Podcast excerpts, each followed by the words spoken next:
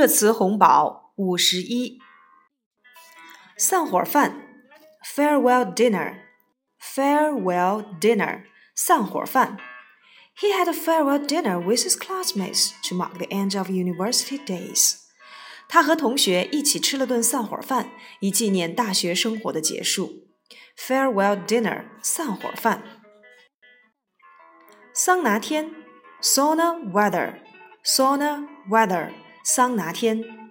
Beijing will experience sauna weather during the second half of the week.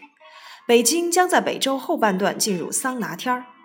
Sauna weather，桑拿天儿。扫黄，Sex Street crackdown，Sex Street crackdown，扫黄。A sex street crackdown was launched by Dongguan Police after a CCTV undercover report revealed rampant prostitution business in the city.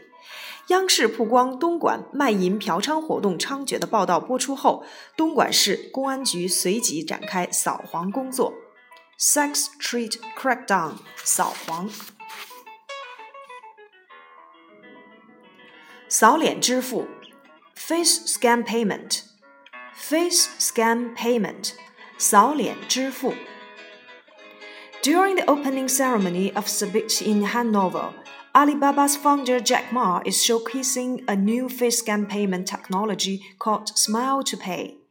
在德国汉诺威通信和信息技术博览会开幕仪式上，阿里巴巴创始人马云在展示一项最新的扫脸支付技术，名为微笑支付 （Face Scan Payment），扫脸支付。森女 （Mori Girl），Mori Girl。森女，Momo is a Mori girl who pursues a simple and natural lifestyle. 默默是个追求简单自然生活方式的僧女，Mori girl。沙尘天气，sand and dust weather，sand and dust weather. 沙尘天气。